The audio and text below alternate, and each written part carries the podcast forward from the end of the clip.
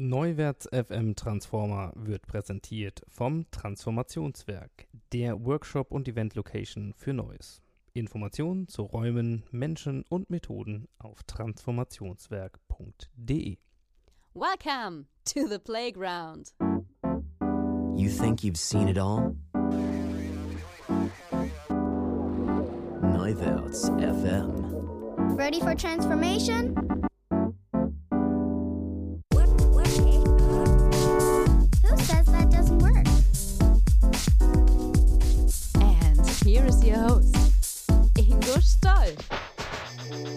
Hallo und herzlich willkommen zu einer neuen Ausgabe von Neuwärts FM Transformer. Hier ist die Ausgabe 33 und heute geht es um das Thema Employee Advocacy, die nächste Stufe nach Social Media.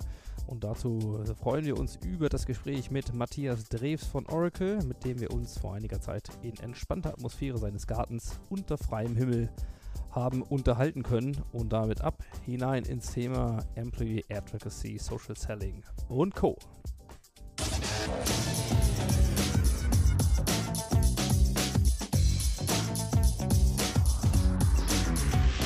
Insights. Ja, wir steigen ein ins Thema heutiger Gast Matthias Drews, beziehungsweise Gast bin ich eigentlich, denn wir sind bei dir in deinem Homeoffice. Wir sitzen hier in charmanter, gärtlicher Atmosphäre im Grün, ähm, viele Blumen blühen, die Vögel singen, also äh, Live-Atmosphäre, so wie man es mag. Und äh, vielen Dank, dass du dir die Zeit genommen hast, wir hier zu Gast sein dürfen von Neuwärts FM. Und für die, die dich nicht kennen, du hast eine offizielle Funktion, du bist nämlich bei Oracle Deutschland äh, für den Bereich EMEA Marketing Director, bist für Social Media und Midsize Business zuständig. Wir reden aber heute so ein bisschen, naja, wenn man quasi einen Audiophon-Disclaimer vergeben könnte, quasi mal ganz privat über das Thema und nicht in offizieller Funktion. Und was man sonst noch zu dir sagen kann, ist, äh, du bist Hannover 96-Fan. Ja, dazu stehe ich auch in guten wie in schlechten Zeiten. Ja, das sind ja im Moment äh, Zeiten des Aufbruchs, quasi. Hast freundlich ausgedrückt, ja. Äh, ähm, ganz kurz, wenn ihr diesen Podcast hört und ihr seid nicht mehr im Mai 2016, sondern ihr hört ihn vielleicht zwei Jahre später, dann werdet ihr euch fragen, worüber reden wir gerade, weil 96 wieder Kurs auf die Champions League nimmt. Aber jetzt gerade machen wir mal eine kleine Exkursion in die zweite Liga. Exkursion in die zweite Liga. Was wir ja schon viermal gemacht haben und zweimal sofort wieder aufgestiegen sind. Insofern drücken wir uns die Daumen, wir Dauerkartenbesitzer, dass wir weiterhin gute Spiele sehen werden und erfolgreich im Mai nächsten Jahres den Aufstieg feiern können. Ja, schließlich haben wir ja auch als Zweitligist äh, den DFB-Pokal gewonnen, 92. Aber das sind vielleicht andere Themen, die wir heute nicht so im Fokus haben, denn wir reden heute über erfolgreiches Social Selling, über Konzepte, Strategien, was hängt da so dran, was ist zu beachten, was kann man da eigentlich machen. Und zwar im Kontext von, ja, die einen sagen Employee Advocacy, die anderen sagen Employee Engagement. So gibt es einen Begriff, den du favorisierst? Ich favorisiere den Engagement-Begriff Ad 1. Er ist einfacher auszusprechen ähm, und auch deutlicher zu verstehen außerhalb von der ähm, englischen Sprachwelt, was damit gemeint ist. Für diejenigen, die das jetzt nicht spontan so einordnen unserer wunderbaren Shownotes auf neuwärts.fm slash transformer slash 033, wir sind nämlich hier in der Folge 33, bereits gelesen haben. Was ist Employee Engagement und was hat das eigentlich mit Social Selling zu tun? Ja, das ist ähm, eine interessante Sichtweise auf die Dinge, wenn wir in Social Media Marketing hineingucken, wenn Social Media Aufbau hineingucken. Die Unternehmen haben ja ihre eigenen Kanäle aufgebaut, ähm, teilen darüber Mitteilungen auf die, zu denjenigen Personen, die daran Interesse haben, also ihre Follower, ihre Fans auf den verschiedenen Seiten.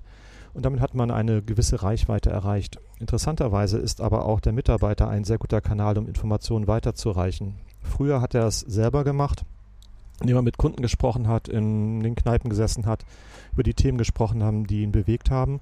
Und heute kann er auch die Social Media als Kanal benutzen, um Informationen weiterzureichen, die er für sich oder für seinen Unternehmenserfolg oder seinen eigenen Erfolg für notwendig ähm, hält.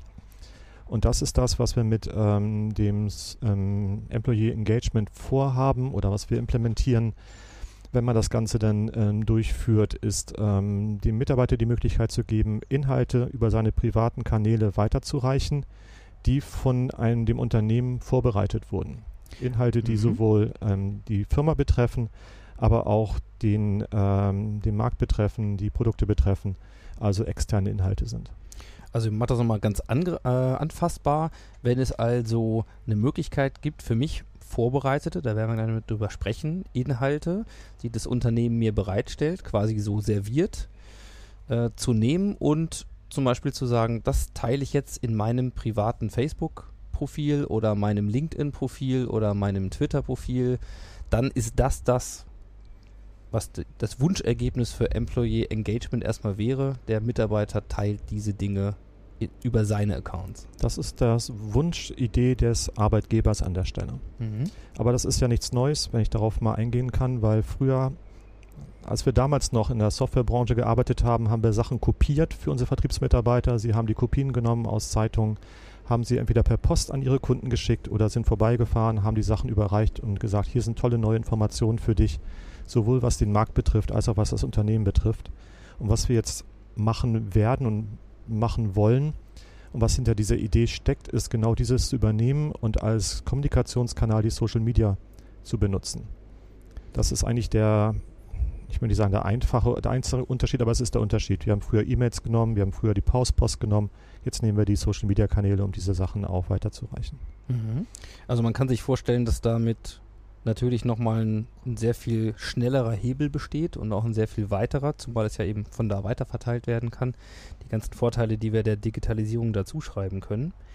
Jetzt kann man sich, glaube ich, ganz gut vorstellen, wenn ein Unternehmen überlegt, ja, in dieser Richtung Dinge zu entwickeln und das tun ja tatsächlich aktuell immer mehr Unternehmen, und zwar diejenigen, die eigentlich Social Media mit ihren, ja, ich sag mal, mit ihren klassischen äh, Branding-Channels, mit ihren Unternehmenskanälen auf den verschiedenen Plattformen im Grunde, na, ich will nicht sagen, so weit durch sind, aber die sie etabliert haben. Also Social Media, dazu gibt es eine Strategie, mittlerweile hat eine Content-Strategie stattgefunden, man hat diese Dinge so weit kultiviert. Da steht ja durchaus auch gerade in Deutschland jetzt ähm, das ein oder andere Unternehmen mehr. Und manchmal wird ja ähm, das Thema Social Selling oder eben jetzt in, in dieser Kombination, diesem besonderen Aspekt über Employee Engagement auch quasi als nächste Stufe, also nächste Evolutionsstufe von Social Media bezeichnet. Würdest du das eigentlich auch so sehen? Dass das das nächste ist, was man dann macht, wenn Social Media an sich läuft? Es ist der, der nächste logische Schritt, den man ähm, treibt in den Unternehmen. Und ich möchte nochmal klarstellen, ich rede jetzt hier nicht im Namen der ähm, Oracle Corporation, sondern es ist alles, was ich sage, ist meine persönliche Meinung und sollte auch als solche wahrgenommen werden. Aber wenn die Unternehmen sich entschieden haben, in dem Social Media Bereich tätig zu sein, ist der nächste Schritt, was mache ich mit meinen Mitarbeitern, die ja vielleicht sowieso ähm, aktiv sind, auf den einzelnen ähm, Social Media Kanälen wie LinkedIn, wie Xing in Deutschland, wie in, in, auf Twitter. Und wie kann ich denen helfen, auch sich selber weiterzuentwickeln in dem Bereich? Sie haben ja nicht nur diese Social Media Kanäle, die ich eben erwähnt habe, Sie haben auch vielleicht eigene Blogs, wo Sie dann über Themen schreiben, die Sie täglich bewegen und wo Sie vielleicht auch eine Kompetenz an dem Markt ähm, aufgebaut haben.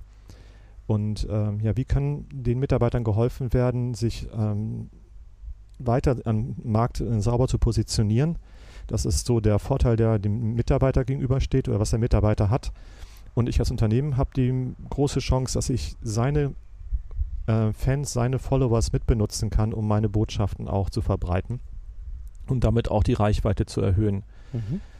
Und ähm, es geht hier um, um Reichweite. Social Media ist, denke ich mir, ein, ein Reichweitenspiel, gerade im Business-to-Business-Umfeld. Und wenn ich die Reichweite erhöhen kann, äh, mehr Leute meine Botschaft aufnehmen können, sie ähm, konsumieren können, habe ich natürlich entsprechende Vorteile. Und ähm, man vermutet, dass die Kontakte, die die Mitarbeiterinnen und Mitarbeiter haben, auch eine höhere Qualität besitzen, weil sie ähm, eine persönliche äh, Beziehung aufgebaut haben, weil eine, eine Relation vorhanden ist ähm, zwischen dem, ihren Fans, ihren Followers und dieser Person und damit auch die Inhalte eher äh, konsumiert werden, als wenn das von einem Branded Channel entsprechend verteilt wird.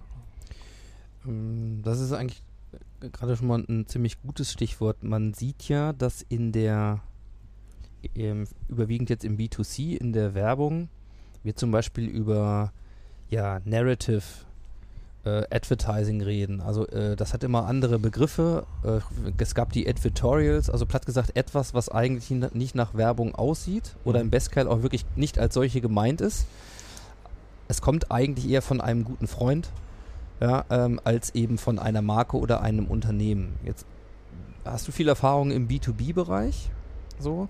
Wie ist denn das da eigentlich? Gibt es diesen Effekt da tatsächlich nachweisbar, dass man sagt, die Glaubwürdigkeit dieser Informationen, zumal es ja Informationen sind, die dann doch häufig vom Unternehmen erstmal vorbereitet werden und vielleicht vom Mitarbeiter verteilt werden, so werden die wirklich anders wahrgenommen? Also haben die eine höhere Glaubwürdigkeit? Kann man das tatsächlich auch belegen? Der, Oder ist das eine Vermutung? Also der, der wichtigste Punkt ist, dass der Mitarbeiter selber entscheiden kann, welche Informationen er auf seine persönlichen Kanälen verteilen möchte. Mhm.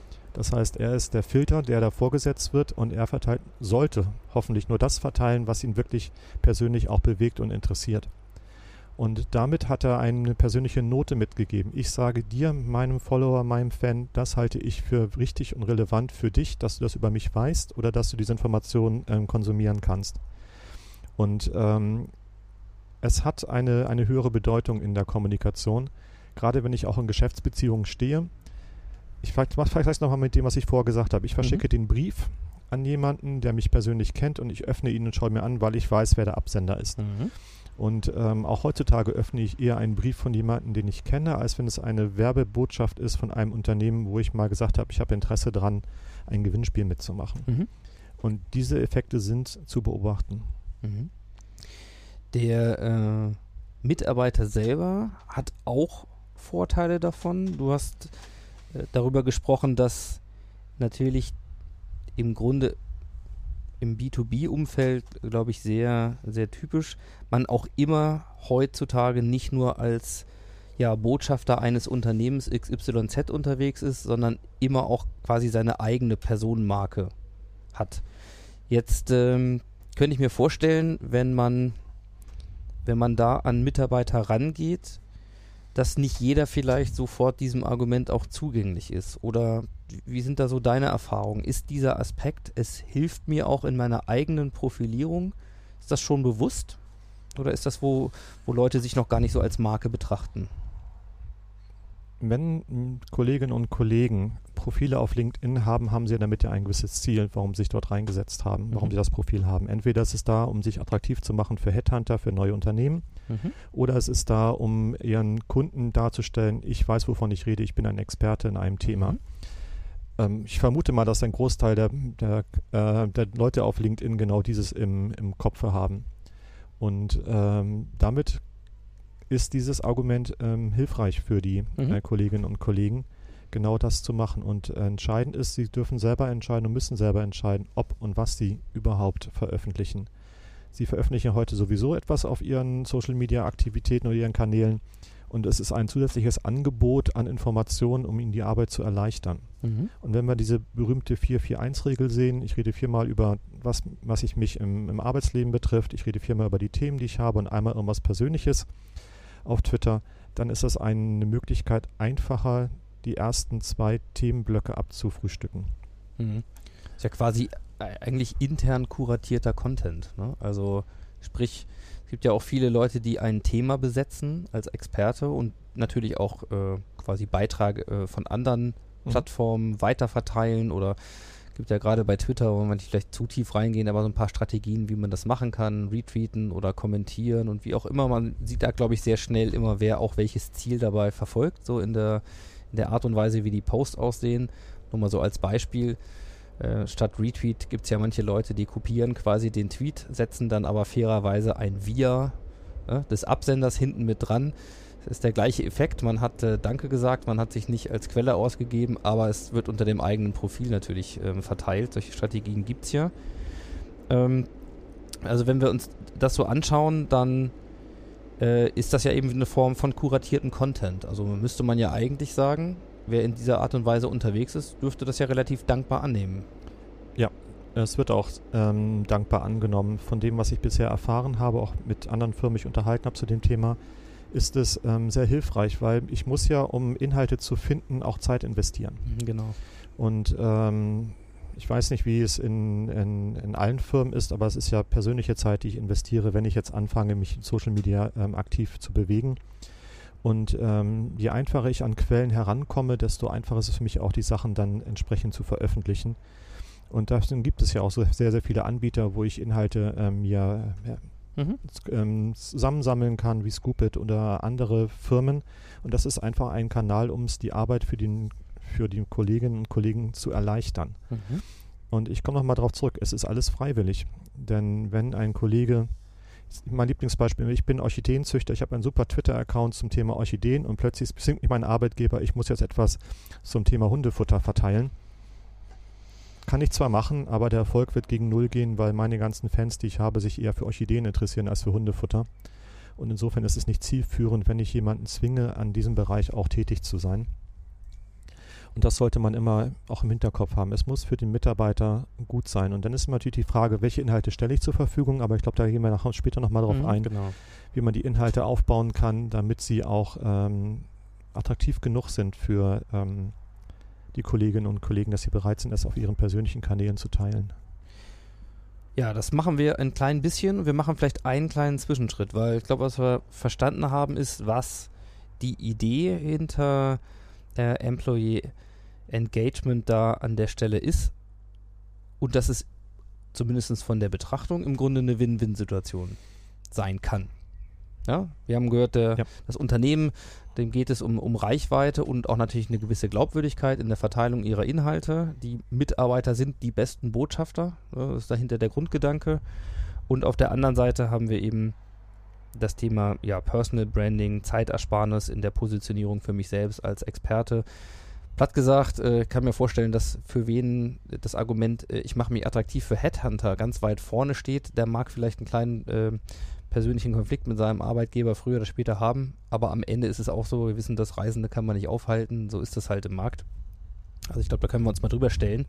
Sprich, wenn ich jetzt also auf Unternehmensseite sage, hm, das leuchtet mir durchaus ein, wir haben hier auch Branded Channel, also im Social Media sind wir durchaus auf einem gewissen Evolutionslevel, dann wäre die spannende Frage, wie gehe ich das denn an, um diese Vorteile tatsächlich für mich nutzbar zu machen? Also was ist so ein, was sind so Elemente, die dann in der Vorgehensweise, wenn man sich da ranrobbt, Mhm. äh, die dann wichtig sind?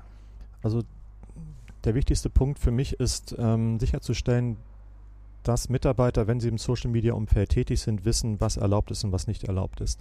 Also Mhm. die Unternehmen brauchen eine klare Social-Media-Policy, um darzustellen, was sind Dinge, die wir akzeptieren wollen als Unternehmen, was sind Dinge, die wir nicht akzeptieren wollen. Das fängt einfach mit völlig einfachen Dingen an, wie wer darf überhaupt auf den Corporate äh, Channels, ich liebe diese englischen Worte Mhm. immer, Mhm. aber sie scheinen wohl diejenigen zu sein, die man am besten versteht. Also wer auf den Unternehmensseiten überhaupt ähm, Sachen veröffentlichen darf, dann wie kann sich ein Mitarbeiter verhalten, wenn er selber über das Unternehmen schreibt in seinen ähm, Social Media Accounts, weil es gibt Dinge, die man beachten muss. Gerade wenn man ein am- amerikanisches Unternehmen ist und an der Börse geführt wird, muss man natürlich vorsichtig sein, dass auch klar ist, dass die Aussagen, die man trifft, ähm, persönliche Aussagen sind, keine Aussagen sind, die das Unternehmen betreffen, aber auch deutlich machen, gerade auf Twitter, dass man als Mitarbeiter des Unternehmens gerade eine Information verteilt, um so ähm, auch sicherzustellen, dass man nicht verklagt werden kann wegen unlauteren Wettbewerbs.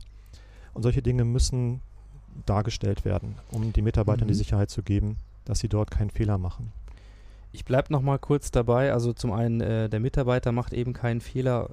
Äh, Sicherheit ist das eine, aber du hast auch gerade noch mal in so einem Nebensatz darauf hingewiesen, im amerikanischen Kontext. Also es waren zwei Sachen. Das eine ist die Disclaimer-Geschichte. Also ganz klar zu sagen, dass man hier erstmal als, als private Person unterwegs ist, aber trotzdem braucht es auch einen Hinweis, dass man äh, quasi im Deutschen ja fast wie bei Impressum, also irgendwo zugeordnet werden kann. Dass also zumindest transparent ist, ich bin Mitarbeiter von Neuwerts oder von Unilever oder von sonst irgendwie. Und das macht man normalerweise in dieser Biografie auf Twitter oder auf dem LinkedIn-Profil. Aber auch bei einigen Botschaften, wenn ich sie dann wirklich weiter verbreite, muss dargestellt werden, dass ich das jetzt als Mitarbeiter von einer Firma sage. Also ich, wenn ich sage, die Firma A ist deutlich besser als Firma B, guckt euch diese Information an, dann sollte man auf der Policy die verschiedene Firmen festlegen, aber ich glaube, die sind einfach ähm, richtig, auch zu sagen, und vergesst nicht, ich bin ein Mitarbeiter dieser Firma. Mhm. damit gar nicht erst das Geschmäckle aufkommt, dass ähm, Leute manipuliert werden sollen.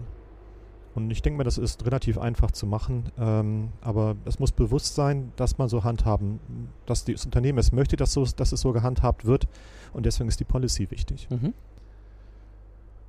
Ich vermute mal auch, dass man sich da ein bisschen orientieren kann. Also wie gesagt, wenn man selber jetzt mal ein bisschen unterwegs ist, dann wird man wahrscheinlich auch die ein oder andere Policy ähm, da draußen finden, wo man mal sagen kann, okay, das heißt, das sind so Dinge, die gut wären, die hilfreich sind und man sucht sich dann, äh, sag mal, für seine Blaupause so die, die besten Sachen aus. Guckt Genau, ein bisschen, sprich- dass das fürs eigene Unternehmen passt. Und spricht mit seinen Anwälten, ob alles okay ist. Ja. Ja, also wir müssen mal klar darauf hinweisen, ne? einfach jetzt hier drauf los ist bei diesem Thema definitiv nicht angesagt. Nee, weil man einfach, ähm, wir sagen es mal, above the radar ist. Also man ist öffentlich mit dem, was man macht. Ein Brief ist ähm, semi-öffentlich, aber auf Social Media kann jeder die Informationen sehen. Und ähm, da es so öffentlich ist, sollte man auch dafür Sorge tragen, dass, wenn wir Mitarbeiter anhalten, auf diesen Themen aktiv zu sein, sie auch geschützt sind ähm, und nicht Gefahr laufen, dort ähm, Konsequenzen ziehen zu müssen weil sie etwas nicht gewusst haben. Das ist ja hier keine Mutwilligkeit, die ich den Kolleginnen und Kollegen unterstelle. Es ist einfach auch Unwissenheit. Und die Policy sorgt dafür, dass diese Unwissenheit ähm, in Wissenheit ähm, sich verändert. Und das spricht natürlich auch Mhm. wieder für so ein Tool, weil ich dort nur Inhalte einstelle, die mit der Policy dann konform sind. Und das sollte ich auf jeden Fall machen, damit den Mitarbeitern nichts passiert, wenn sie diese Inhalte auch teilen. Und ein zweites Beispiel an der Stelle ist sowas wie Bildrechte.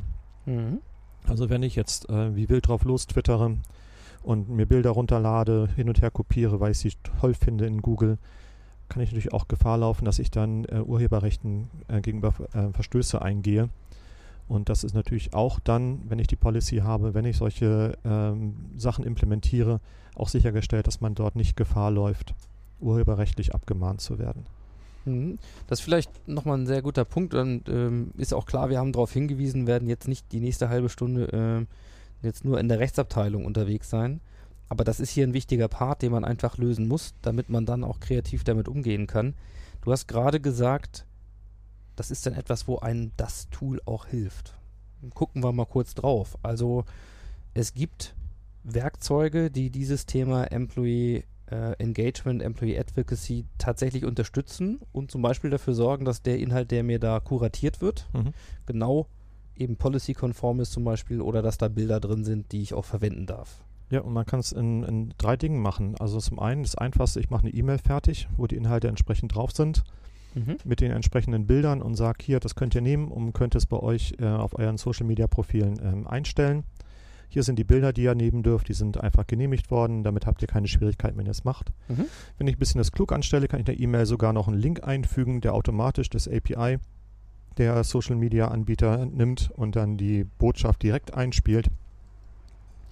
Und ähm, das ist eine relativ einfache Sache. Eine Mhm. zweite Sache ist, ich kann eine eigene Webseite aufbauen, eine interne im Intranet, wo ich genau die gleichen Sachen ablege. Dann brauche ich keine E-Mail zu verschicken und die Mitarbeiterinnen und Mitarbeiter können darauf zugreifen, wann immer sie Zeit und Lust haben, die Dinge zu machen. Mhm. Und die letzte Ausbaustufe sind ähm, bestehende Werkzeuge zu benutzen im Software-as-a-Service-Umfeld, um das Ganze dann werkzeuggesteuert durchzuführen.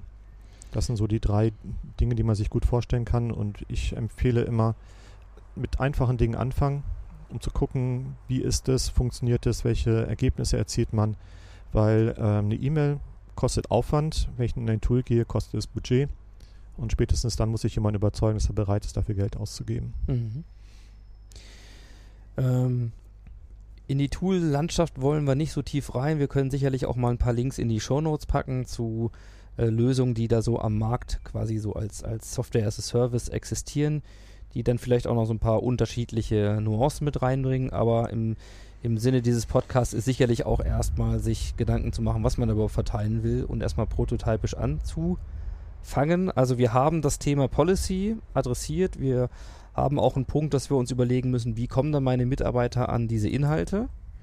So, was wären noch Punkte, die wichtig sind, wenn ich mich mit diesem Thema auseinandersetze? Woran, womit muss ich mich befassen? Woran muss ich denken?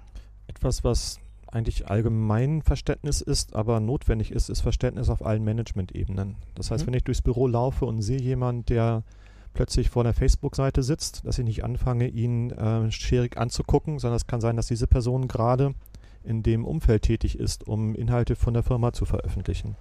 Das heißt, es muss ein Verständnis da sein, dass man bereit ist, Mitarbeiterinnen und Mitarbeitern Zeit zu geben, dass sie auch auf Social Media ähm, Aktivitäten oder dass sie dort auf diesen Kanälen auch aktiv sein können. Wird immer Mhm. schwierig, gerade wenn Abschlüsse sind, ähm, Jahresabschlüsse, ob man auch die Zeit wirklich dann haben möchte. Aber das ist etwas, das Verständnis muss da sein, weil es sonst zu Unstimmigkeiten kommt, die Mitarbeiter vielleicht dann blockiert werden und sagen, dann mache ich halt gar nichts mehr. Das haben wir ja schon häufiger in, in anderen Folgen hier auch thematisiert. Will da also nicht so tief reingehen. Vielleicht mal aus deiner Sicht, gibt es so eine Art äh, persönliches Erfolgsrezept oder ein paar Dinge, die du beobachtet hast, die dabei helfen können, das Management genau quasi, wir reden ja über Haltung da auch an der Stelle, ne? Ja. von diesem, zu diesem Verständnis zu bringen, wenn es nicht schon da ist, Idealsituation? Ja, das Einfachste ist mal dann den Nutzen darzustellen. Mhm. Also was bringt es, wenn meine Mitarbeiter bereit sind, darf, also wenn ich meinen Mitarbeitern die Zeit gebe, es zu tun? Mhm. Und äh, dazu sind natürlich dann anfänglich mal Kennzahlen wichtig. Dazu sind die Piloten wichtig, die ich eben erwähnt habe, vielleicht mit E-Mails anzufangen, um dann auch darzustellen, wir machen es, um das zu erreichen. Und wir haben jetzt diesen Pilot gemacht und das haben wir erreicht. Und deswegen sehen wir es als notwendig an, ähm, weitere Schritte durchzuführen. Mhm.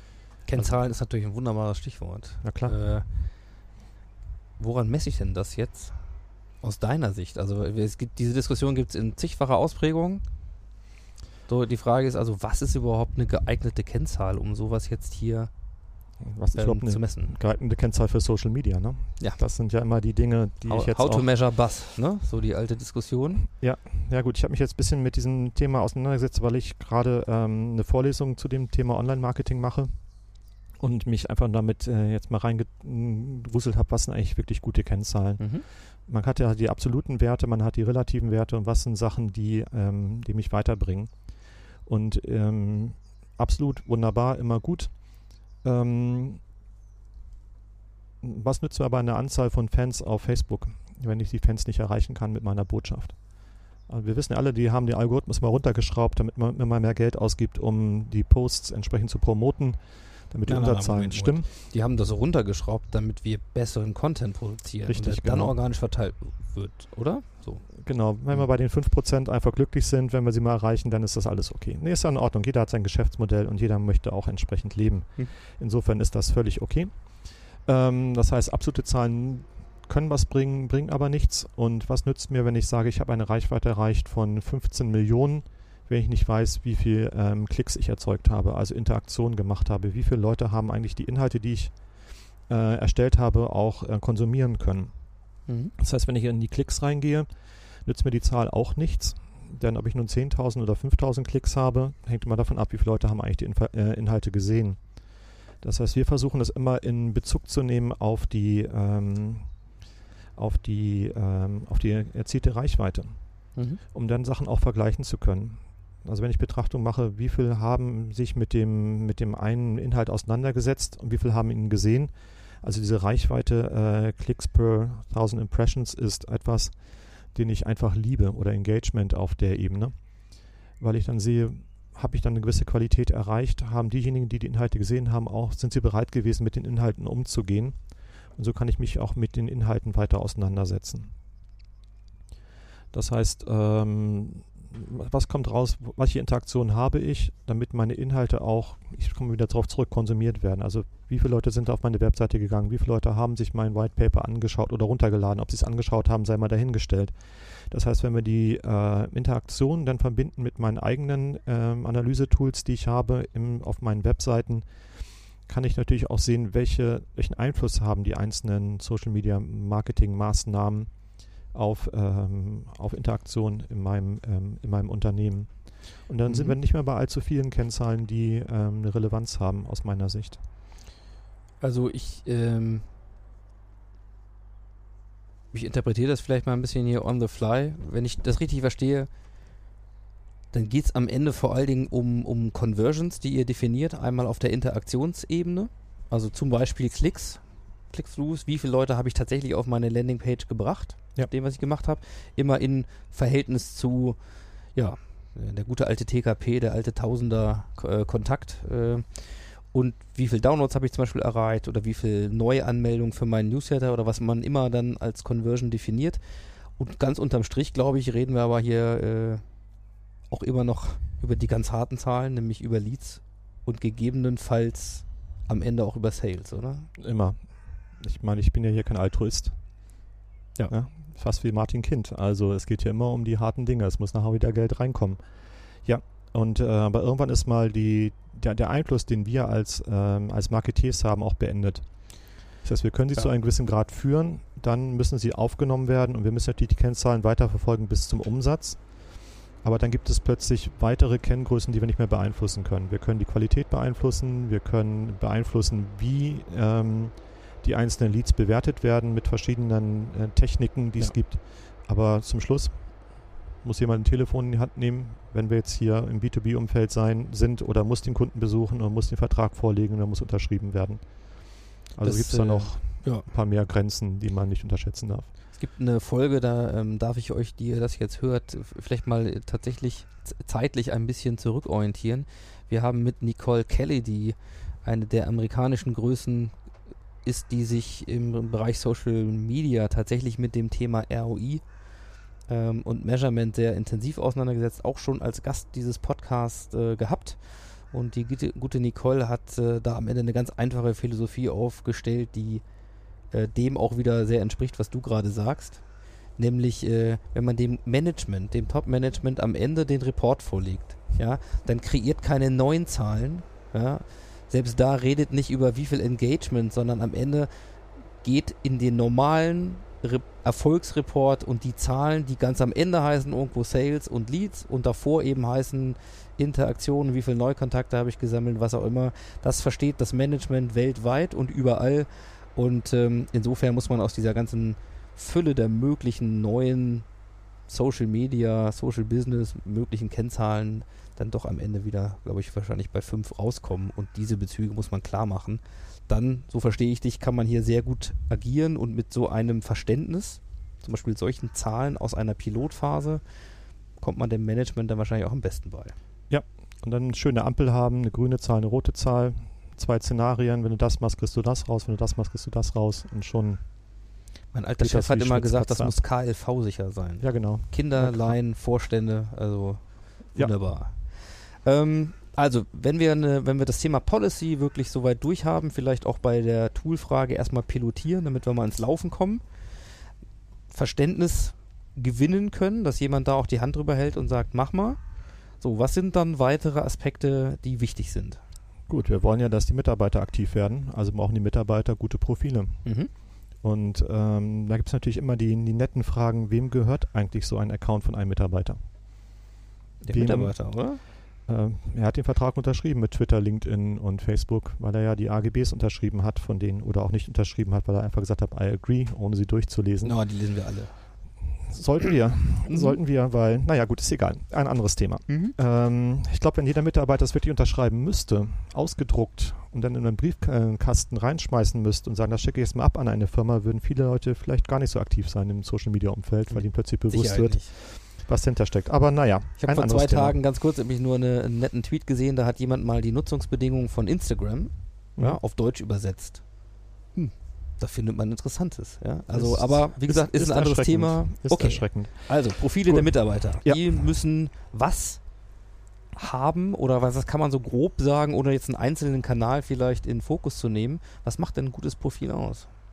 Hm, Da gibt, gibt es ja zum Glück immer diese Top 5 Tipps, die man machen muss, um ein super Social Media Profil zu haben. Genau, Und das nie sind ja die Posts, Zahlen die nehmen, immer, ne? die immer wunderbar funktionieren, die hohe, hohe Reichweite haben. Aber es ist, äh, es muss, das Profil muss das darstellen, was man als Person ist. Und nicht mehr und nicht weniger. Mhm. Das beinhaltet, es muss was Persönliches sein, es muss das Bild vorhanden sein, es muss klar sein, es müssen Kontaktdaten da sein, sonst würde ich ja nicht aktiv werden. Es muss äh, dargestellt sein, wer bin ich eigentlich, was mache ich und warum tue ich es und entsprechend auch dieser Vorgaben auch handeln. Macht glaub- ihr, macht ihr da äh, jetzt mal aus deiner Erfahrung bei Projekten so etwas, dass ihr so, so Beispielprofile erstellt, die man den Mitarbeitern mal an die Hand gibt und sagt, hey, so könntest du es machen oder dann hier da so kleine Checklisten, dann ist dann alles gedacht oder wie, wie unterstützt ihr da? Also ich habe ja mit, mit vielen Leuten darüber gesprochen, wie man das einfach günstig machen kann. Ähm, jetzt auch wirklich in, in den verschiedenen Netzwerken, wo ich bin. Und diese Profile, die ähm, mitgeben, so ist ein ideales Profil, sorgt dafür, dass die Profile alle gleich aussehen. Mhm. Ähm, was wir gemacht haben und was wir auch diskutiert haben auf den verschiedenen Ebenen, ist eher, dass man neutrale Leute auf Profile gucken lässt und den Mitarbeitern zurückspielt, so siehst du eigentlich aus. Wenn ich von extern auf dein Profil gucken würde, das lerne ich von dir. Ist es das, was du nach außen tragen möchtest? Mhm. Ist es das, wie du dargestellt sein möchtest? Und dann gibt es diese äh, Erleuchtungsmomente, die sagen, nee, das will ich eigentlich überhaupt nicht darstellen. So möchte ich gar nicht gesehen werden nach außen. Mhm. Und das kann man mit einem gewissen Kern von Personen machen, um es darzustellen, so wirst du gesehen und dann sie bitten, andere Kollegen zu unterstützen, auch diese, diese externe Sicht einfach mal nach vorne zu bringen. Und das hilft, glaube ich, mehr als diese berühmten Templates, wo gesagt wird, du musst jetzt hier oben das Wort hinschreiben und dort unten was anderes reinmachen, weil es ist ja mein persönliches Profil. Ja. Und ich muss sagen, was mir wichtig ist und nicht, was jemand meint, was wichtig ist, um erfolgreich sein zu können. Und wenn ich dieses blöde Hintergrundbild nicht haben will, dann will ich das nicht haben. Das ist auch gut so. Mhm.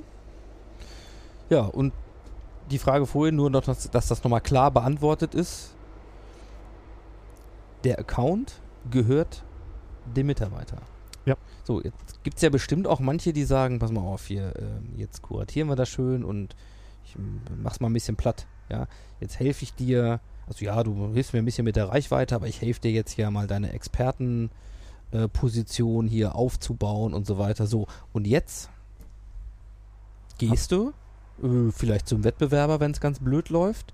Und dann hätte ich aber, dann hätte ich aber irgendwie vielleicht, ein, da hätte ich aber mein Geld zurück gerne in Teilen oder so. Wie, gibt es solche Diskussionen? Mm, Natürlich gibt es solche Diskussionen. Die sind ja auch das, das Schöne an der Sache. Wir investieren in deine Person und plötzlich gehst du woanders hin. du Verräter, du. Genau. Ähm, aber das Spannende ist, das passiert ja überall. Wenn ich jemanden zum Training schicke und er nach dem Training entscheidet, die Firma zu verlassen, ist es genau dasselbe. Ah, da gibt es ja folgendes. Es gibt ja Verträge, die dann so aussehen nach dem Motto, ich äh, schicke dich jetzt auf die Schulung XYZ. Solltest du innerhalb der nächsten zwölf Monate kündigen, dann hätte ich gerne anteilig äh, X zurück. Solche Sachen machen ja manche. Wenn das denn rechtlich konform ist, sowas zu machen, kann man es ja mal ausprobieren an der Stelle. Was sagt denn der, der Betriebsrat zu sowas? Ähm, By the way, das Schöne ist ja dieser Individualrecht bezüglich des äh, allgemeinen Rechtes. Sind immer so sehr spannende Themen. Aber by the way, du wolltest was erwähnen, ja? du bist ja auch Betriebsrat. Ja, was nicht schlimm ist. Nee, überhaupt nicht, sondern eher ähm, extrem spannend, weil wir ja häufig die Diskussion eher aus einer anderen, äh, sage ich mal, klassischen Lagerhaltung heraus haben, nämlich die einen, die jetzt hier sowas einführen wollen und dann natürlich auch sagen, ja, wenn ich das Verständnis im Management schon gewonnen habe, hm, das ja nur auch kein Selbstläufer ist, aber wir haben ja gerade ein paar gute äh, Tipps gehört, wie man da vorgehen kann, ja, dann muss ich ja noch durch einen Betriebsrat mit sowas durch, oder? Ja, klar. So. Aber es ist ja nicht nur in Deutschland so. Ich musste ja durch den Betriebsrat von 15, 18 anderen Ländern in Europa, um die ganzen Sachen auch zu bekommen. Also Workers' Councils, was nicht unbedingt dem Betriebsrat in Deutschland entspricht. Und jetzt wäre ich ja mal mit folgender Frage sehr extrem neugierig. Für viele ist das ja vermeintlich eine echte Hürde, die nicht Betriebsrat selber sind und sagen, "Hm, so, du als Betriebsrat äh, hast vielleicht ein paar Dinge, die uns helfen können, mal zu sagen, ja, wie, wie, wie mache ich denn das? Eigentlich ist das, nicht nur eigentlich, es ist einfach. Verrätst es uns? Das ist ja das Tolle. Man muss ja einfach schauen, was ist der Aufgabe des Betriebsrates, wenn man die Aufgaben weiß, die er hat, ähm, und sie dann im Vergleich sieht, was man mit solchem Werkzeug erreichen will, muss man gucken, gibt es eine äh, Überschneidung zu den Themen oder gibt es keine Überschneidung zu den Themen. Und was den Betriebsrat und was uns wirklich interessiert ist, kann ich die Leistung von einzelnen Mitarbeitern messen ne, mit, so einem Werkzeug. Wenn wir jetzt von einem Werkzeug reden oder wenn wir von solchen Initiativen reden. Und ähm, die Frage ist, ist es sinnvoll, die Ergebnisse von einem einzelnen Mitarbeiter in so einem Kontext überhaupt messen zu wollen? Und ähm, wenn wir über die Zielvorsetzung kommen, wir wollen Reichweite erreichen, wir wollen dort eine höhere Klickrate haben, wir wollen ein höheres Return Investment haben, ist der Mitarbeiter nicht mehr wichtig. Das heißt, was dort wichtig ist, ist das Ergebnis, was ich erziele durch solche Maßnahmen. Das heißt, ich muss nicht auf die Mitarbeiter gucken, es reicht völlig aus, auf einer aggregierten Ebene mir die Ergebnisse anzuschauen. Und sobald ich das gewährleiste, dass nicht der Mitarbeiter im Fokus steht meiner Aktivitäten und der Mitarbeiter nicht gezwungen wird, solche Maßnahmen durchführen zu müssen. Mhm. Ich kann nochmal auf den Orchideenzüchter zurück. Für den Ja. ist es einfach Schwachsinn, über Hundefutter zu sprechen. Wenn ich das ausklammern kann in der Einführung von diesen äh, Medien, Mhm. dann bin ich auf der relativ einfachen, sicheren Seite. Ja, das klingt gar nicht so schwer. Ist es auch nicht. Äh, wir sehen schon, wir kommen hier, wir kommen hier gut voran. Das heißt, wenn wir auch da hingehen, vernünftige Profile haben, auch eine gewisse Haltung, wo wir sagen, ja, klar, wie gehen wir dabei Wechsel mit um? Wir haben den Betriebsrat auch dahinter. Wir haben Kennzahlen, die wir da äh, haben können. So, dann kann ich ja eigentlich mich mal mit wahrscheinlich dem der konkreten Strategie oder auch den Dingen beschäftigen, die ich damit so erreichen kann. Für Ja. mich. Genau, das ist genau der, der, der nächste logische Schritt, ist ähm, zu überlegen, warum will ich das überhaupt machen? Warum will ich sie einbinden? Was will ich damit erreichen? Und welche Voraussetzungen muss ich als Unternehmen schaffen, damit das erreicht werden kann? Das ist, wir haben über die Policy gesprochen, aber es gibt auch äh, einfache andere Dinge. Wenn ich sage, ich möchte so einen Newsletter aufbauen, wo die Inhalte sind, muss ich dafür Sorge tragen, dass er regelmäßig erscheint. Mhm. Das heißt, ich muss den, den Rahmen schaffen, um ähm, sowas ermöglichen zu können. Und da muss ich an ach Gott, 100 bis Millionen Teilen Dingen denken, damit das Ganze auch funktioniert. ja, es ist, äh, ja, klar. es ist nicht, nicht unerheblich, ähm, über solche Sachen auch nachzudenken. Denn wer findet den Inhalt, wer erstellt den Inhalt, wer gibt den Inhalt frei, dass er dann in der Policy auch ähm, abgedeckt ist. Wie transportiere ich den Inhalt zu den Mitarbeitern? Wie sorge ich dafür, wenn Inhalt äh, nicht mehr aktuell ist, dass er auch nicht mehr transportiert wird? Wie sorge ich dafür, wenn ein Fehler passiert, dass die Mitarbeiter, die den Fehler gemacht haben, nicht darunter leiden müssen? Also ich muss diesen, diese Prozesse, die dahinter stecken, einmal komplett durchdenken. Mhm. Dann habe ich die 80 Prozent und dann muss ich nochmal jemand anderes fragen, der mich für die letzten 20 Prozent mit doofen Fragen dann entsprechend traktiert, dass wir wissen, was kann eigentlich alles passieren. Bei dem letzten Projekt, ähm, was jetzt, äh, an dem du halt beteiligt warst, äh, wichtig war, würde ich mal wissen, so dieser Vorlauf, ne? So in der Vorbereitung dieser Dinge, bis man dann jetzt vielleicht nicht pilotiert, sondern tatsächlich auch mal sagt, ne? Unterstellen mal, Pilot läuft auch ganz zufriedenstellend. Äh, so, was, was sind da so Zeiträume, die du für realistisch hältst? Also ist das was, was man irgendwie in zwei Monaten auf die Bahn kriegt oder braucht man da deutlich länger? So wie, wie sind da so deine Erfahrungen? Ähm, man kann das relativ zügig ähm, umsetzen, wenn man den ersten Piloten mal gemacht hat, wenn man weiß, wie es geht. Wenn man den Case aufgebaut hat, ist das so einfach zu verstehen, dass es wenig äh, Hindernisse gibt, es umzusetzen. Aber es setzt ein sehr, sehr strammes äh, Projektmanagement voraus und auch das Vertrauen des Management, dass man es entsprechend auch umgesetzt Mhm. bekommt. Also die Zeiträume sind nicht lang. Und wenn ich mir überlege, jetzt, wir, wir nähern uns immer mehr dieser Tool-Frage, glaube ich. Das sagt mir mein, sagt mir mein Gefühl, wenn der Pilot umgesetzt ist. Ähm, wenn ich dann weiß, dass es ein guter Hersteller ist, dann mache ich halt den nächsten Piloten in dem Werkzeug. Und probiere es einfach mal aus, wie erfolgreich ist das, wie einfach ist es, welche Regeln gibt es. Und ähm, wenn die Infrastruktur stimmt, und die muss ja stimmen, wenn ich meine eigenen Kanäle schon bespiele, muss es ja Personen geben, die wissen, welche Inhalte es sind, dann brauche ich nicht mehr so viel umzusetzen, um das auch den Mitarbeitern zur Verfügung zu stellen. Mhm.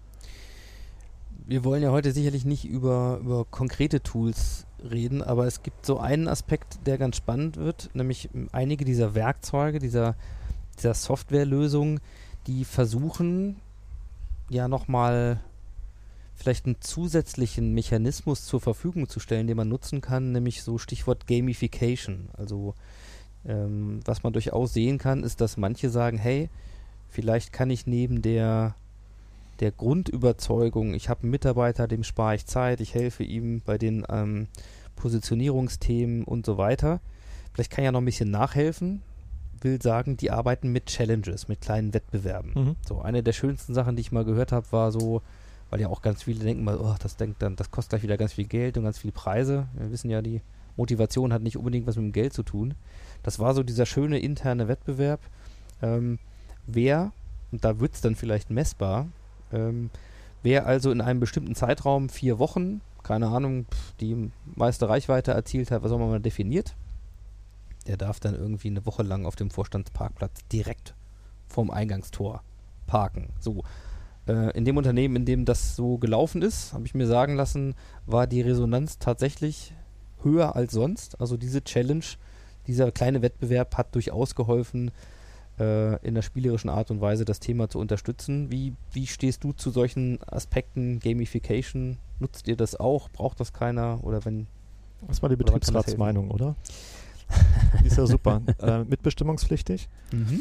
weil ich jetzt einzelne Personen messe. Mhm. Ich messe ihre Leistung und ich nicht nur, dass ich sie messe, ich mache sie sogar deutlich für andere. Mhm. Der ist besser als du, weil er XYZ erreicht hat. Ähm, kann man machen, muss man nicht machen. Mhm. Ähm, Incentives ist ja eine Art Incentive, das ich jetzt ausschreibe. Genau. Äh, wird im Vertrieb ja mal gerne eingesetzt. Ähm, Vorstandsparkplatz könnte spannend sein. Schön USA auf dem Parkplatz da zu stehen, könnte mal interessant sein. Aber nichtsdestotrotz, ähm, was will ich erreichen damit? Ähm, wenn ich sagen möchte, ich gehe auf die Reichweite, heißt das, die Mitarbeiter sind wie bekloppt und teilen die Inhalte ohne Ende auf ihren Kanälen. Die Anzahl der Follower, die sie haben, wird abnehmen, weil sie sich dann gespammt fühlen. Dann haben sie zwar den Incentive gewonnen, aber ich als Firma habe nichts gewonnen dadurch, weil ähm, ich keinen Nutzen gewonnen habe. Und dann gibt es natürlich die Kollegen, die einfach sehr, sehr gut vernetzt sind, seit jahrelang im Social-Media-Umfeld tätig sind. Die haben ihre 10.000 Twitter-Follower. Die müssen halt nur 10 Tweets rausmachen, um ihre 100.000 voll zu kriegen. Und ein anderer, der 100 Follower hat, muss entsprechend tausendmal Sachen sagen. Ähm, ob das jetzt äh, zur Motivation beiträgt, weiß ich nicht. Äh, wir haben die Diskussion auch intern geführt. Ich, Mhm. meine, ich kann ja bis aus dem Nähkästchen plaudern. Äh, Leute sagen, wir wollen einfach gucken, wie gut sind wir zum Verhältnis zu den anderen. Und ähm, ich antworte ihnen immer, das ist doch überhaupt nicht das, was du erreichen willst. Du wirst dann dein eigenes Profil schärfen und schau mal nach, wie sieht dein Cloud-Score aus? Geht der nach oben? Oh ja, um 7% gestiegen. Sag ich, das ist doch eigentlich das Incentive, was du haben willst, oder? Das ist natürlich nochmal ein wunderbares Thema. Im Grunde, wir haben ja schon so Scoring-Mechanismen nach draußen. Cloud Score ist, äh, glaube ich, ein gutes Beispiel dafür. Da wird es dann indirekt wieder vergleichbar, aber ich habe in meinem Betrieb damit erstmal kein Problem. Richtig, ich muss ja nicht da mich entsprechend ähm, aktiv sein. Und was sagt der Cloud Score aus? Auch den kann ich manipulieren. Ich darf das Cloud nicht erzählen, aber da kann man einige Sachen Ja, machen. Das wissen wir alle. Katzenvideos funktionieren immer noch hervorragend, ähm, um dann eine hohe Engagementrate in verschiedenen Medien zu kriegen. Ähm, ja, ich glaube, das ist aber. Okay, also äh, wir, wir nehmen auf jeden Fall mal dafür mit. keine Relevanz. Gamification, ja, ist ein Thema. Leute mögen sich äh, gegeneinander vergleichen. Wir machen das auf einer anderen Ebene. Wir machen das auf, auf Gruppenebene.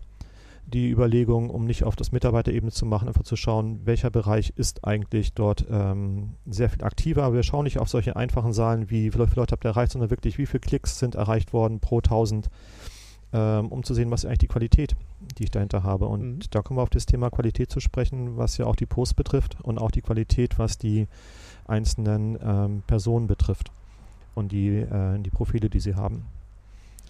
Wie weit geht denn das heute so mit den Tools? Also wir haben so im kleinen Vorgespräch nochmal so über so eine ganz simple Frage gesprochen, wie wenn ich also dann anfange mit solchen Sachen zu arbeiten, dann komme ich ja wahrscheinlich auch zu Fragestellungen, die mich dann ganz gezielt führen, nämlich hm, ich möchte jetzt zum Beispiel gern mal wissen, wer ist denn von einem Unternehmen XYZ zum Beispiel auf Twitter? Weil das Leute sind, mit denen ich mich dann halt gezielt vernetzen möchte oder die ich eben erreichen möchte. So, sind das Werkzeuge, die das heute auch schon mitliefern? Also, oder wie machst du sowas? Hm, Ja, ich bin ja eher so ein unkomplizierter Mensch. Ich mag ja Tools nicht, weil die ja immer auf die bestehenden APIs, ja, ich mag Tools natürlich. Klar, die APIs sind halt da und äh, je mehr Geld die eine Firma ausgibt, desto mehr Informationen kriegen sie aus, die, aus den ähm, Werkzeugen heraus, ja, aus den Bereichen. Aber man kann auch ein bisschen sein Gehirn anstrengen, um zu gucken, wie komme ich an, an Informationen ran. Ähm, zum Beispiel, äh, welcher Mitarbeiter der Firma X ähm, oder welcher Mitarbeiter der Firma X ist eigentlich auf Twitter aktiv. Mhm. So, wie gehst du da ran? Das ist ja das Interessante. Alle sagen, gut, da muss man halt in diese Bio reingucken. Ich habe erstmal keinen Weg gefunden. Vielleicht kann mir jemand helfen, ob es einen einfachen Weg gibt, in diese Bio auszuwerten. Außer, dass ich jeden einzelnen mir angucke, um zu, nachzugucken, ist die Firma da vorhanden oder nicht. Und das hat mich ein bisschen, bisschen gestört. Da habe ich ein bisschen rumgeschnüffelt und dann eigentlich einen einfachen Weg gefunden, um diese Bios auch rauszulesen. Ähm, bisschen manuelle Arbeit, aber das kann ja nicht schaden, um auch mal ein bisschen mal wieder aktiv zu werden. Die manuellen Schnittstellen sind ja nicht die verkehrtesten. Und man kann einfach bei den Followers der des Firma nachschauen. Ähm, man sieht einfach alle Followers und kann in deren Bios ähm, relativ einfach suchen, weil sie aufgeführt werden. Einfaches Ctrl F und schon sieht man plötzlich, wer bei Firma A äh, beschäftigt ist, wenn er in seiner Biografie eingetragen hat. Und von da aus kann man sehr, sehr schnell, sehr tief runterdrillen in die einzelnen Inhalte und sagen, das ist derjenige, der die meisten Follower hat. Mal gucken, wer ihm folgt. Man kann davon ausgehen, dem Boss, dem CEO einer Firma, da folgen viele Mitarbeiter. Mhm. Weil was soll man sonst machen? Und schon hat man ein sehr offenes Buch von denjenigen, die man dem man verfolgen kann. Ich weiß nicht, wie lange Twitter das Ding offen lässt. Das ist ja mal das Schöne Wenn bei Sie denen. jetzt natürlich unseren Podcast zuhören, was Sie äh, natürlich machen werden, äh, quasi in Echtzeit, dann Könnte Nein. kritisch werden für meine Idee. Ich muss mich beeilen. Wann sendest Genau. du das Ganze, dass ich das dann entsprechend vorher alles schon abgefrühstückt habe?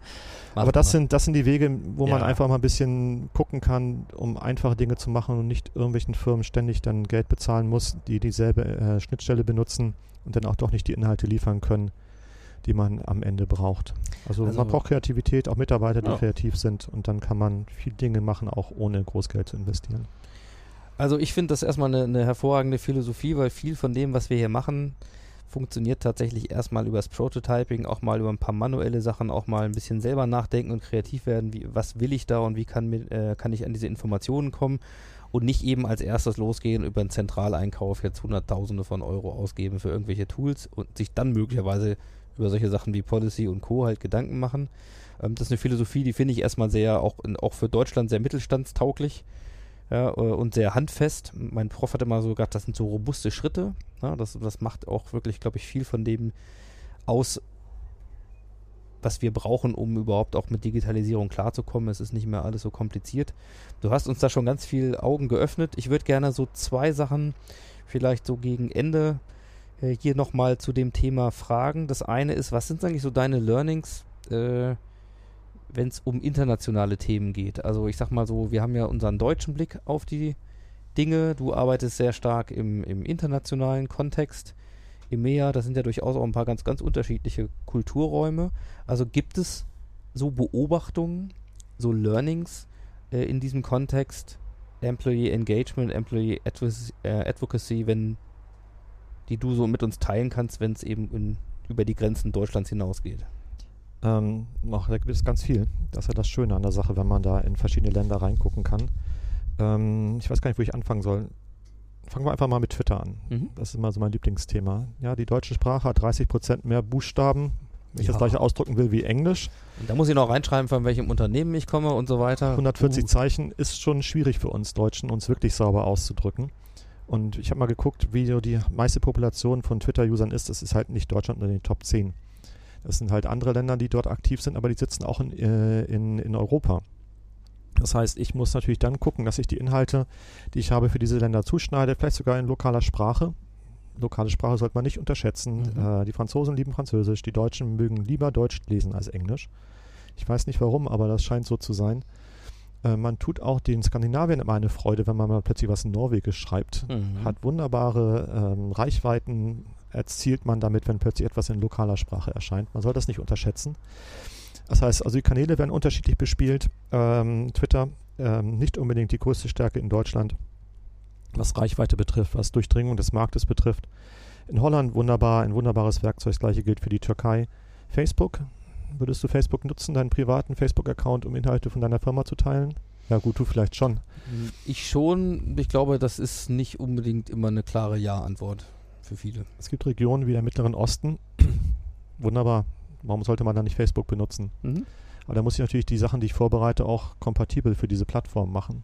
Äh, fängt schon bei den Bildgrößen an. Also es sind so viele Kleinigkeiten, an die man immer denken darf. Das heißt, es, die Kanäle werden unterschiedlich genutzt. Xing, Mhm. ich mal gut, ist eh reingucke. nur deutschsprachig. Ja, laut Xing-Werbung ist vielleicht ein bisschen weiter noch gefasst, aber Nee. ja, deutschsprachig, genau. Ja. LinkedIn, man sieht, die kommen immer weiter in Deutschland rein. Mhm. ähm, trifft Firmen, die international tätig sein sollen, weil die Sprache ist einfach Englisch auf der Seite. Also ja, da komme ich nicht dran vorbei und hat auch große Wachstumsraten in Deutschland.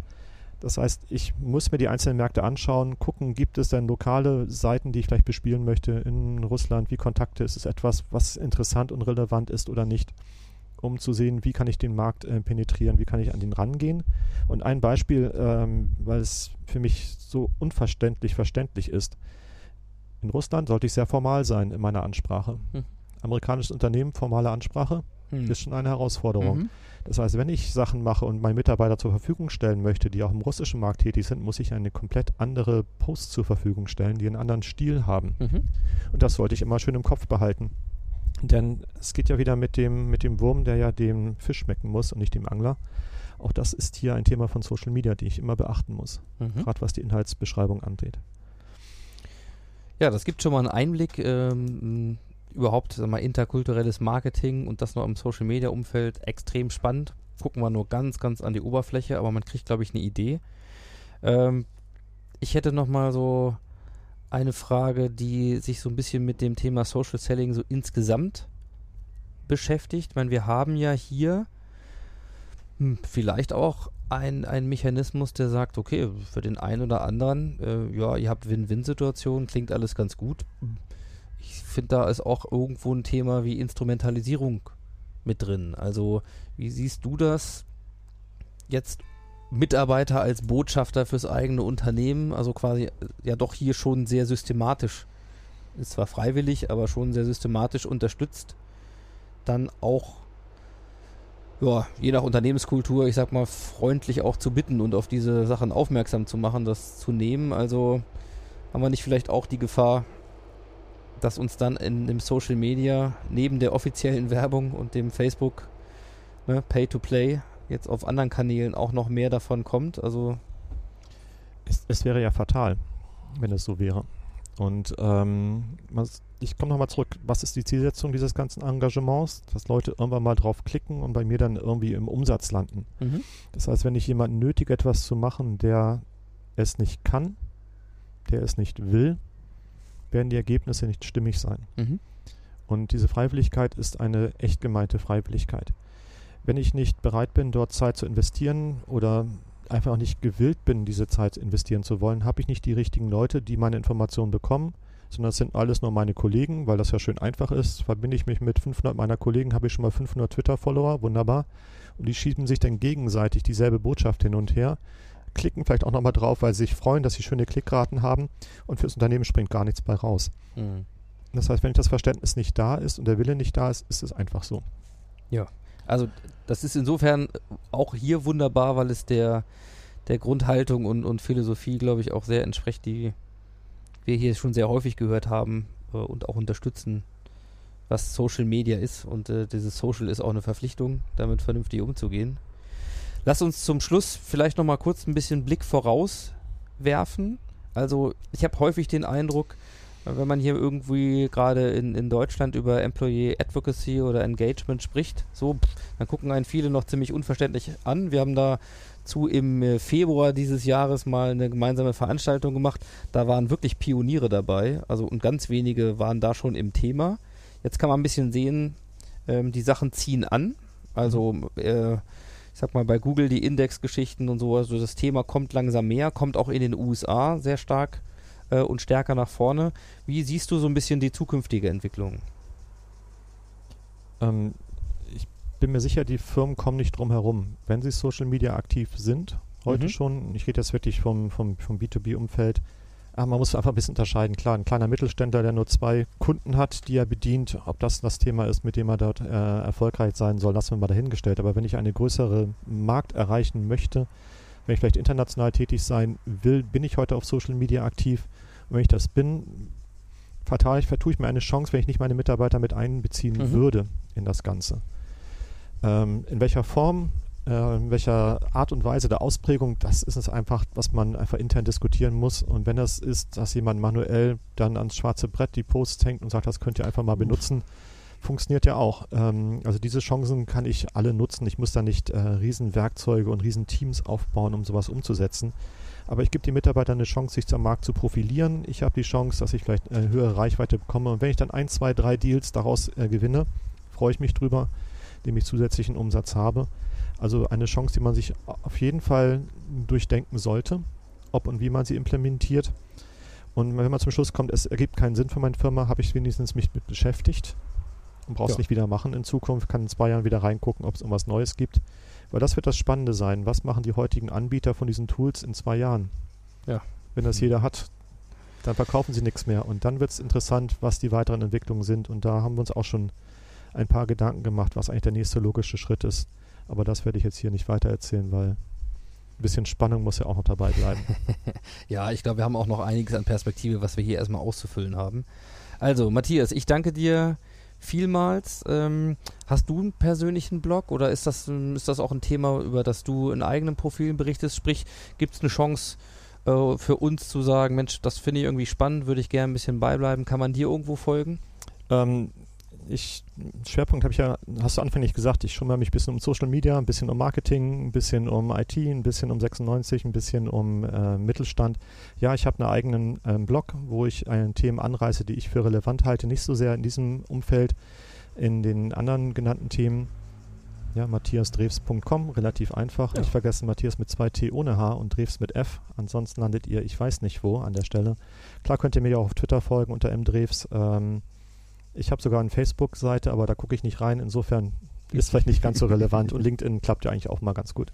Ja, sehr schön. Also ich kann euch nur motivieren, das auch zu, äh, zu tun. Du bist jemand, der, äh, wie heute auch unter Beweis gestellt, gerne auch deine Erfahrungswerte teilt.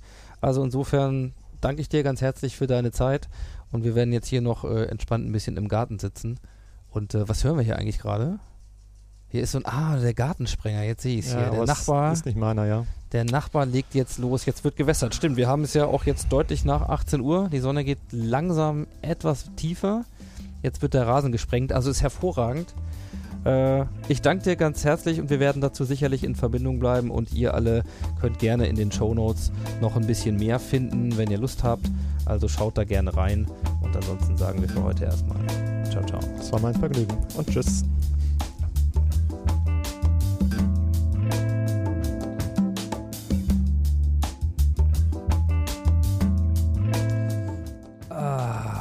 War das ein schöner Tag damals. Mitten im Mai im Garten von Matthias Drews. Äh, ich erinnere mich gern, heute sind wir ein bisschen fortgeschritten im Jahr. Aber es wird ja auch wieder wärmer irgendwann. Äh, ich hoffe, es war für euch ein schönes, sprich vor allen Dingen wertvolles Austauschen zum Thema Social Selling, Employee Advocacy oder Employee Engagement, ganz wie ihr wollt. Bleibt mir nur noch, euch für eure Zeit und fürs Zuhören zu danken. Und wenn es euch gefallen hat, dann gebt uns gern mal vielleicht einen kleinen Review auf iTunes oder ein Ping in den weiten Sphären der Social Networks. In diesem Sinne, euch noch eine gute Zeit. Ciao, ciao und happy Transformation.